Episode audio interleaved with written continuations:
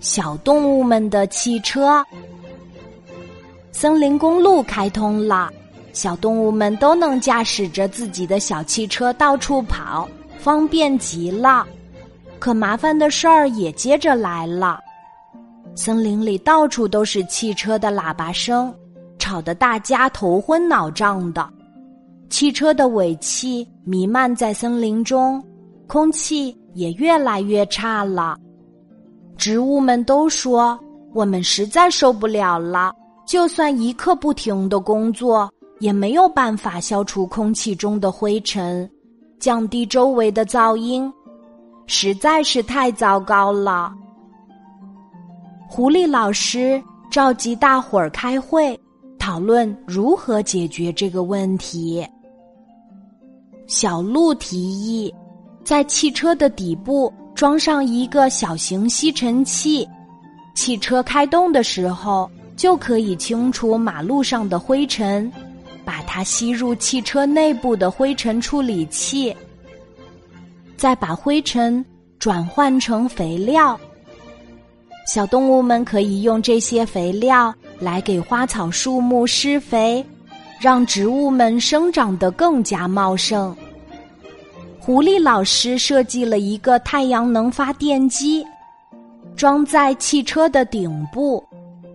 天气晴朗的时候，太阳能就逐渐储存在里面，这样。汽车在阴雨天的时候也可以使用。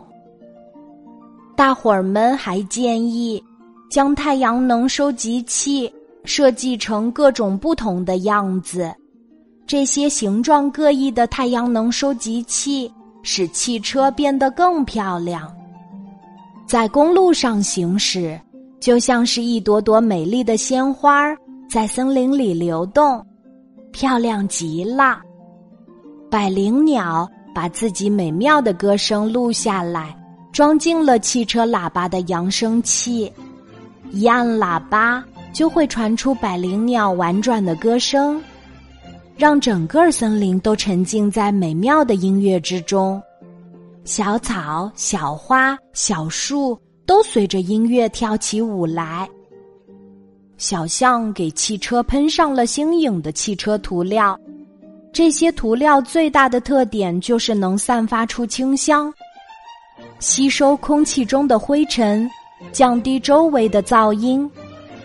灰尘和噪音吸收越多，涂料的颜色就会变得更鲜艳，马路也就变成了一条彩色的车河，给森林增添了一道奇特的风景。